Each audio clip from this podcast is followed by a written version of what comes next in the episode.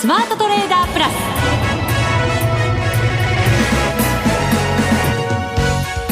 全国のリスナーの皆さんこんにちは。内田まさです。この時間はザ・スマートトレーダープラスをお送りしていきます。この方をご紹介しましょう。国際テクニカルアナリスト福永博之さんです。こんにちは。よろしくお願いします。よろしくお願いします。はいなんかゴールデンウィークが明けて本当に無理やりなんか目が覚めさせられたようなね、はい、なんか相場になったような気もしますけれども今日は日経平均200円46銭安2万1402円13銭ということになりました。一番安いところで午前中に2万1315円飛び7銭という安値をつけました。そこからまあ90円程度は戻した格好ではあるわけですけれども。そうですね、はい、まあただですねあののー、まあ、3日間でなんともう1000円近くの、はい、まあ4日間と言った方がいいかもしれませんけどもね。そうですね。その前が、だから48円安してますからね。ゴールデンウィーク前。はい。まあ本当にあのー、連休中の値動きそのものは、まあ、海外も順調でしたし、はい、まあ為替市場でもドル円比較的こうまあ動きは少なかったですけど小さかったですけども、うんえーまあ、それでも高止まりというような、まあ、そういう流れだったんですが、はい、もう皆さん、えー、何度も何度も聞いて本当にもういい加減にしてくれよって思ってらっしゃる方が多いのではないかと思うんですが、えー、トランプ大統領がですね関税を引き上げるというそれからもうあのはっきりと通知も出されたということでございますので、はい、まあ、そういう意味ではもう、あのー、まあ、キャンセルしない限りあの関税は引き上げられるという形ですね。うんで、まあ、あの、そうした中で、昨日のニューヨークダウは、一応プラスで終えてるんですよね。はい、2ドル高程度でしたけれども、はい、プラス。ただ、ナスダックに関しては20ポイントマイナス。うん、そして、はい、S&P500 も小幅マイナスということになっていました。そうですね。はい、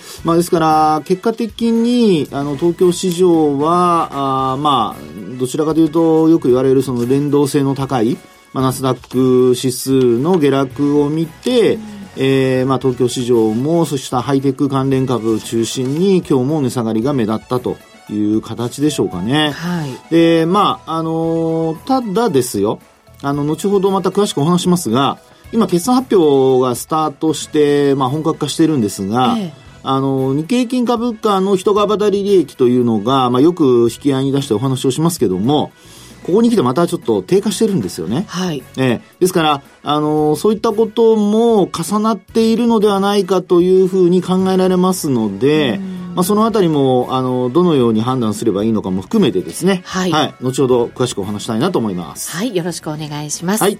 それでは番組進めていきましょう。この番組を盛り上げていただくのはリスナーの皆様です。プラスになるトレーダーになるために必要なテクニック、心構えなどを今日も身につけましょう。どうぞ最後まで番組にお付き合いください。この番組はマネックス証券の提供でお送りします。スマートトレーダー計画、いドン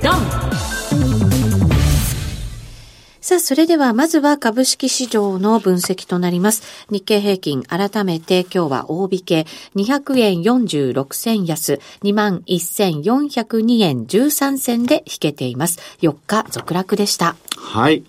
えー、ここに来てですね、もう本当にあの、まあ、流れからしますとね、連休前のところで、えー、まあ、特にあの4月の頭から振り返ってみますと、はい、あの、中国の経済指標がですね、改善傾向を示してきたり、PMI などなど、はい、はい。そうですね。で、あと、あの、上海総合指数も5連投したりなんかしてですね、はい、えー、直近では3000ポイントを大きく上回るところまで上昇した場面があったと。そうですね。景気対策の効果が出てるんじゃないかなっていうふうな期待感もありました。はい、そうです。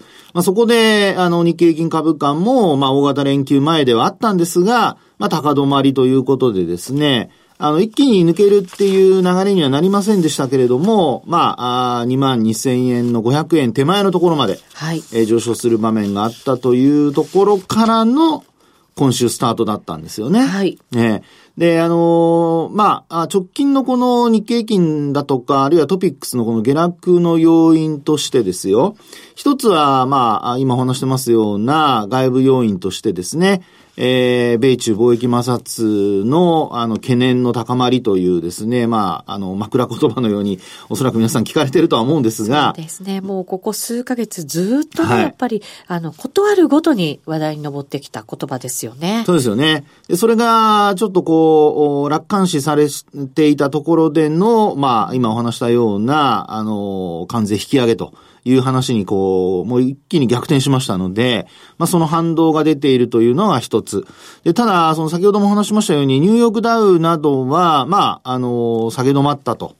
で、えー、ナスダックや、あと、あの、S&P500 などはやはり続落ということで、はい、まあなかなか、あの、その辺の連動性が、こう、うまくいってないというところも、まあ、アメリカ株では見られるのかなという感じはしますよね。うん、連動性がうまくいっていない。はい。はい。あともう一つ連動性で言いますと、ニューヨークダウは最高値、あの、昨年10月の高値超えてないんですけど、はい。あの、S&P500 や、それからあと、ナスダック総合指数ですね。まあ、こちらの方は4月の26日だったかと思うんですけども、はい。えー、最高値を更新という形になってまして、うんえー、まああ、こちらの2指数に関しましては、もちろん、あの、上昇トレンドを続けていたという形なんですよね。はい。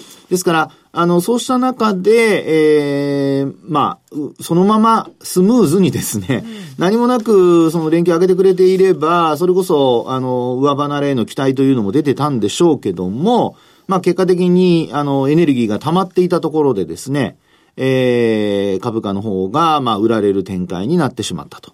で、そこでもう一つ、あの、注意をしておきたいのが、先ほどお話ししました、あの、業績なんですよね。はい。で、あの、日経金株価の、あの、PR が、まあ、今12倍台ということで、業績発表が本格化してますから、まあそういう意味では、あの、まあ12倍台といえば過去の日経平均株価で言うと、それほど高いわけでもないですし、はい。それからあと、ニューヨークダウなんかの PR が15、6倍、6倍ぐらいですかね。うんですので、そこから見ても、あの、比較的、こう、割安というふうには見られるんだとは思うんですよね。本来なら。本来なら。はい。はい。ところがですね、これだけ、その、まあ、アメリカなんかと比較しても低い PR で抑えられているということは、まあ一つには、あの、いわゆるその人気がないってことがありますね。はい。日本株に。で、その人気のない背景を考えないといけないんですけども、まあその一つ、えー、先ほどお話しました、その一株当たり利益というところから、えー、その人気の度合いというのをですね、あの、度合いといいますか、まあ人気がこう出るかどうかというところを測ってみたいと思うんですけど、はい、まず一つ目、えー、26日。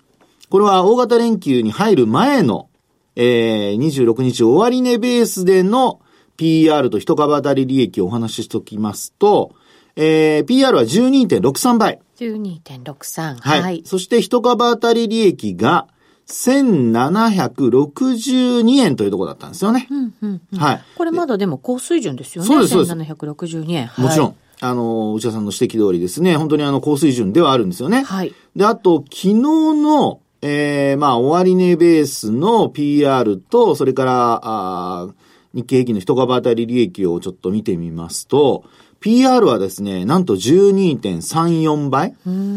で、先ほどの数値よりも、あの、また低下しちゃってますよね。そうですね。はい。で、あと、ただもう一つも低下してまして、はい、EPS がですね、1750円61銭というところまで落ちてしまってるんですよね。はい。で、あの、一時期、その、まあ、1700円台の前半まで落ちて、それから1770円台まで、こう、ちょっと回復してたんですけども。結構スルスルね、戻しましたよね。はい、そこで、えー、日本株のその4月下旬にかけての上昇というのも、まあ、このまま一株当たり利益が上昇するのであれば、これは、まあ、あの、正当化とかよく言ったりしますけども、うん、あの、マーケットとしては、まあ、正しい評価ということになって。そうですね。株価が上がって当たり前と。その通りです。はい。で、もちろん、あの、そうした中で人気が出てくれば、PR も高くなると。うん、ですので、あの、EPS が低くなって PR が低下してるってことは、これはもうあの、本当に、まさに人気がないというですね。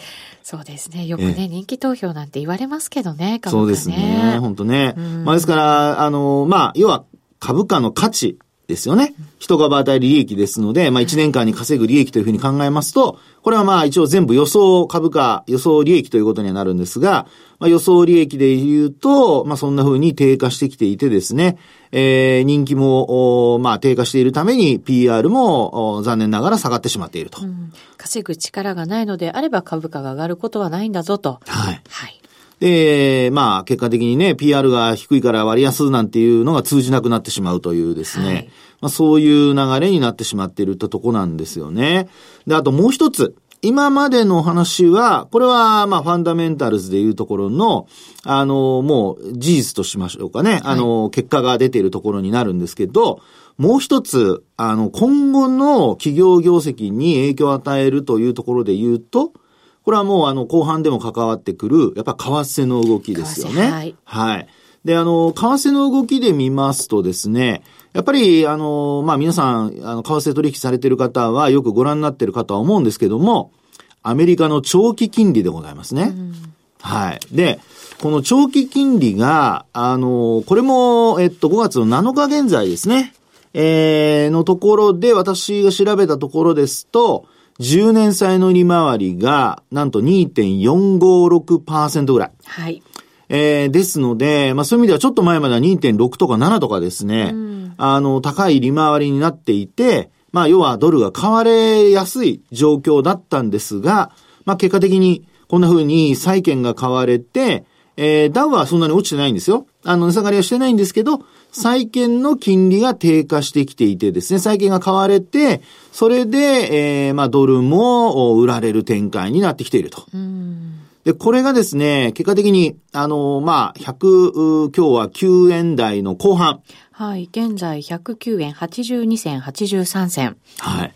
ということで、これまた今日の安値圏ですよね。安値圏ですね。はい。ですから、あの、まあ、ドルショートしている人にとってはちょっとなんか嬉しい限りというですね、まあ、そういう相場付きになってきたっていうところだとは思うんですが、はい。まあ、もちろん、後ほどあの、テクニカル的には詳しいお話をさせていただきますけど、あの、ファンダメンタルズから見るとですね、そうした、あの、リスクオフの状況になってきて、まあ、債券買い、えー、それから金利の低下、まあ、この状況からですね、ええー、まあ、ドルが売られて、そして、円高に触れ。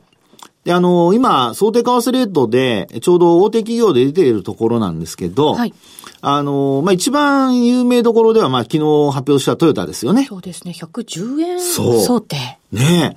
ですから、この水準を、まあ今、先ほど、あの、内田さんが伝えてくれましたように、もう109円の80銭台というふうになってくると、はい。まあ1円でまた、まあ大きな金額が、あの、変動するトヨタですから、これね、まあ吸収できないわけではないと思いますので、まあそういう意味では、まあ、あの、今週のうちに、110円台に戻してくれるかどうかっていうことはすごく重要なんですけど、ただこれあの、今の水準で、あの、仮に円高にならなくてもですよ、110円割ったところで、あの、まあ、推移すると、これあの、業績に対する為替の上振れ期待っていうのが、はい。もうどんどん、あの、減っちゃいましょうね。そうですね。ねはい。増額修正はないというね。ない。はい、特に為替に関してってことでね。業績本当に良くならないと環境が。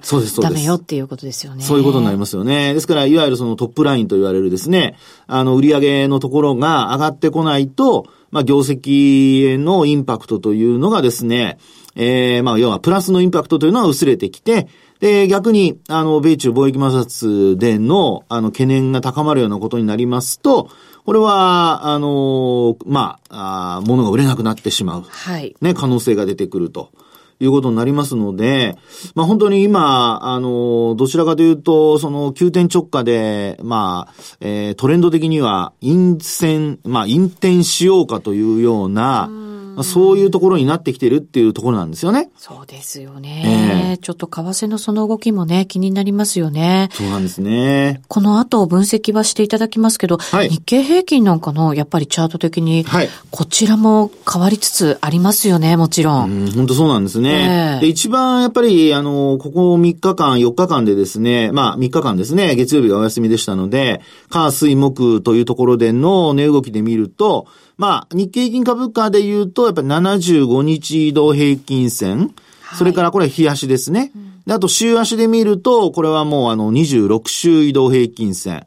もう13週下回っちゃってますからね、今日はね、まだあの明日で終わるのでわかりませんけども、それからあともう一つ、月間で見た場合には、これ今度あの24ヶ月移動平均線ですね。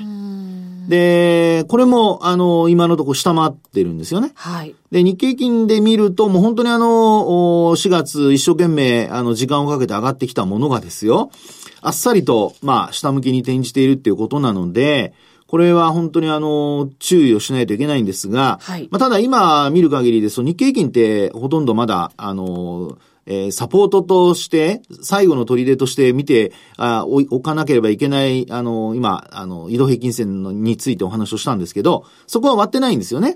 あの、割ってないというのは、あの、冷やしで75日割ってないのと、今日タッチしましたけどね。はい。それでもヒゲで戻してはいますよね。そうです。あと、週足でもまだ終わってませんし、26週移動平均線はまだ下回ってないと。でもトピックスは割っちゃってますよ。あら。今から言おうとしたのに。先走っていやいや、いいです、いいです、いいです。でも気になるんですよね。いや、本当そうなんですよね、うん、トピックスがね、ずっと先導してきて、はい、上昇もこう、あったわけじゃないですか。この番組ではね。そうなんですよ。年始からずっと、あの、トピックスの戻り、トピックスが先行してますよって話をしてたんですが。頑張るトピックス。そう。月間だったわけですよ。もうトピックスをね、ね旗作って応援してたんですけどね。はい、残念ながら。うん。はい。ちょっと厳しいですね。そこなんです。それでね、はい、あの、今の内田さんの日足、週足に加えてですね、もう本当はい、最後の砦。はい。あの、60ヶ月移動平均線というのをよく、あの、この番組でもお話してると思うんですが、はい。これあの、5年の移動平均なんですけど、これにですね、実は今日タッチしてるんですよ。お本当だ。あ、ごめんなさい。まあ、ギリギリまだ届いてないですかね。うん。でもね、下回ってないですよね。はい。下回ってないです。本当にギリギリ。はい。で、あの、昨年の12月と今年の1月。はい。この場面では、あのー、これ、えー、まず昨年12月は終値ベースでは割り込んで、割り込みました、はい。はい。そして1月のスタートも割り込んだままスタートだったんですよね。でも盛り返したんですね。そういうことです。月の中でね。はい。ですので、あの、今月はですね、トピックスが60ヶ月移動平均線上を維持できるかどうかというのが、これが、まあ、決算発表を終えて、えー、いわゆるそのセルイン名というのをね、まあ、あの、また思い起こして、えー、いらっしゃる方もいらっしゃる、あの、まあ、中にはね、あの、いらっしゃるかと思うんですが、まあ、その辺のところにつながるのかどうか。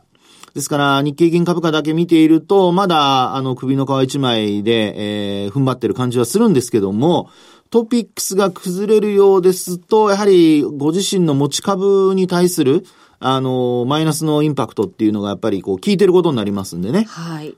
ですから、押し目買いなどは、これはもう本当にあの、警戒をする必要があるかなというふうに思われますので、まあ、ぜひ、あの、そのあたり、ちょっと日経平均だけではなくて、はい。えー、ご確認いただきたいなというふうには思いますね。そうですね。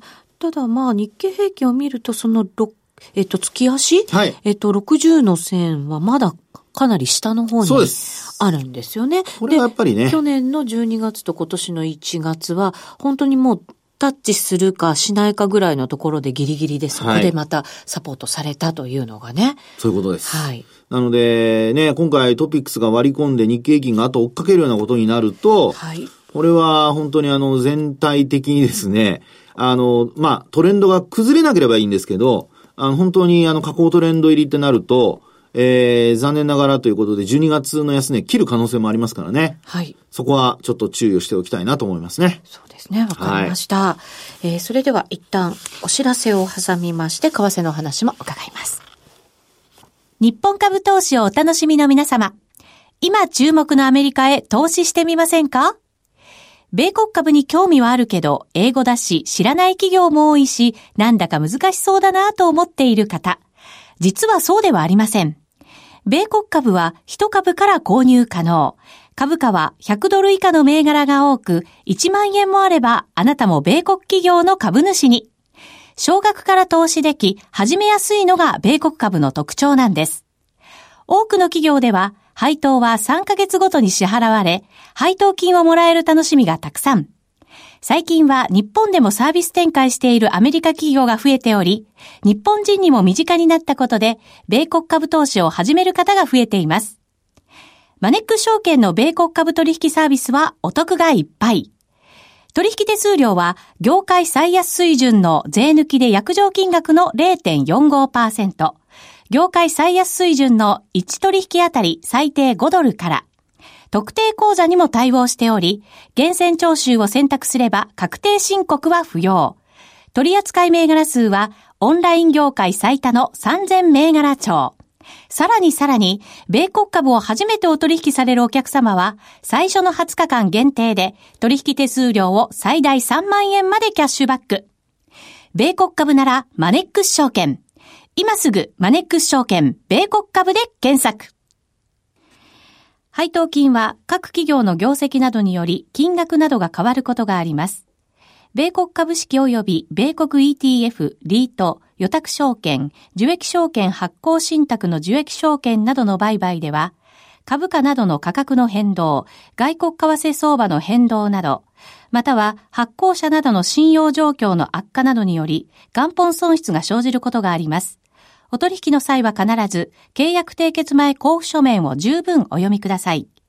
マネックス証券株式会社、金融商品取引業者、関東財務局長、金賞第165号。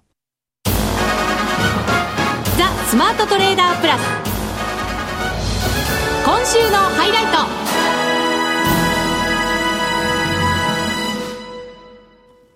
さあ、それではここからは為替です。現在、ドル円に関しては109円72銭73銭ですから、今日の安値更新ということになりました。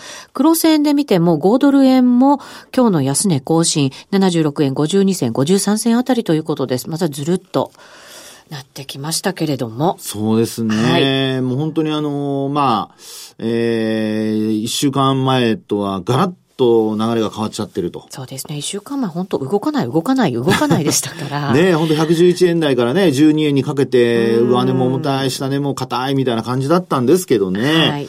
で、まあ、あの、これをやっぱり、あの、為替の取引されてる方は、まあ、あの、ある程度経験の終わりの方は、えー、もう、分かってらっしゃるとは思うんですけども、まあ、やっぱり、あの、値動きがないと、その後トレンドが出始めると、そちらの方向にやっぱり走りやすいというね。はい、で、まあ、その流れが、まあ、特に今回、まあ、出てきているような、な、あの、感じではありますよね。そうですね。はい、エネルギー貯めてるなんて言い方もしますけどね。そうですね。えー、で、その、まあ、そういったパターンをですね、あの、やっぱり見逃さないようにするために使いたいのが、うん、あの、ボリンジャーバンドなんですよね。はい。えー、いわゆるそのバンドの収縮と拡大。うんこれが、あの、まあ、トレンドの、まあ、エネルギーを貯めているっていうことからトレンドが発生するかどうかの判断につながるんですけど、まあ、一つにはやはりボリンジャーバンド。私あの、まあ、番組でもお話してますように、20日のバンド使ってますけども、まあ、これを見ますと、そのトランプ大統領の発言から、これあの、5日、現地で5日でしたので、土曜日だったんですよね。はい。それで、あの、東京市場では、まあ、窓を開けて、為替で窓を開けることってあんまりないんですけど。そうですよね。ええー、それが、その、土日を挟んだがためにですね、えー、一気に、あの、まあ、円高に触れて始まって、その後、あの、まあ、ボリンジャーバンドそのマイナス2シグマですね。はい。で、マイナス2シグマが下向きに変わって、まあ、その下向きに変わったマイナス2シグマに沿う形で、えー、ここのところ、まあ、月曜日も、あの、東京株は休みでしたけども、ありましたので、えー、4日間ずっとこう、下げてるような、そんな状況になっていると。はい。一気にトレンドがね、出たような格好になりましたね。そうですね。うん、ですから、あの、今この状態で言えることは、あの、やはりマイナスの2シグマに沿って落ちているというところですので、はい、マイナス2シグマを上回ってこないと、あの、まあ、あ下げの、要は下降トレンドは、まあ、変わらないのかなというところかと思いますよね。スピード感がね、出てますね。はい、でね、そこでですね、一つ、あの、過去の流れの中で節目になるところを、ちょっとい,、ろいろとお伝えしておきたいと思うんですが、はい、まず一つはですね、冷やしで見た場合の、今日も今、先ほどギリギリのところまで行ってるんですが、3月25日。はい。はい。これあの、109円の69銭っていうのが、私が見てるところであるんですよね。はい。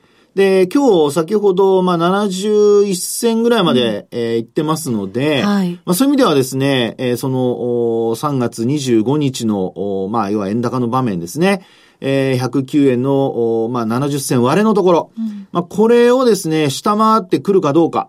で、で、下回るともう次の節というのがですね、今度はなんとなんともうすごく遡らないとなくて。108円台前半ですかね。そうですね。あの、1月まで遡らないとないんですよね。えー、で、1月の31日に、今の内田さんの指摘にあったように、108円の、私が見てるところですと49銭というのがありまして、50銭割れがあるんですよね。はい、で、その前となると、今度はもう、あの、1月の、えー、3日。フラッシュクラッシュですよね。そうです。えー、100、まあ、あのー、103円、4円つけたところもありましたけど、はい、私が見てるところですと107円台。私が見てるところだと104円台ですよ。ああ、やっぱね、そういうのありますかね。まあですので、本当にですね、そういう意味では、あの、まあさっきお話しした3月25日、それからあとは1月の31日、そのあたりの節を割るような流れになりますと、えー、少し勢いが出てくるのかなと。まあ今こうやって、あの、まあ、オンデマンドで聞いてる方は、あの、ちょっとズレあると思いますけど、リアルタイムですと今109円の70銭割っちゃいましたね。割っちゃいました。今66銭。ね。はい。ということで、まさにお話ししている中で、ちょっと下にまた流れが出始めてきていると。いうところになるでしょうかね。そうですね。えー、明日がその、米中貿易摩擦、まあ、今回の問題の、はい、まあ、期限ということになるわけじゃないですか。そうです。日本時間ですよね。そうなんです、そうなんです。あの、日本時間の午後ということらしいのでですね。えー、1時あたり。はい。はい、ですから、皆さんも、あの、まあ、為替、それから、あと株で特にあの株の場合にはやっぱ225の先物が、あの、連動してやっぱ動きますからね。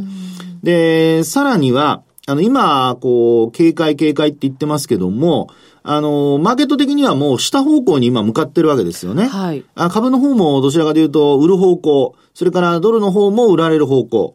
ですので、まあ本当にあの、注意しないといけないのは、その流れが加速するのか、あるいは一気に逆転するのか。そうなんですよ。その極端になりそうじゃないですか。はい、その通りです。だからね、やっぱりなんかこう、どっちかにかけてしまうのか、それとも警戒してやめてしまうのかっていうことになると思うんですけど。この番組では石橋を叩いて渡りますので、かけたりしませんよ。そうですね。そういうものじゃないですからね、そうです、そうです。はい。はい。なので、あの、逆のポジションを持ってらっしゃる方は、あの、まあ、もしポジションを減らせるのであれば、まあ、減らす。それからあと、まあ、ヘッジをかける。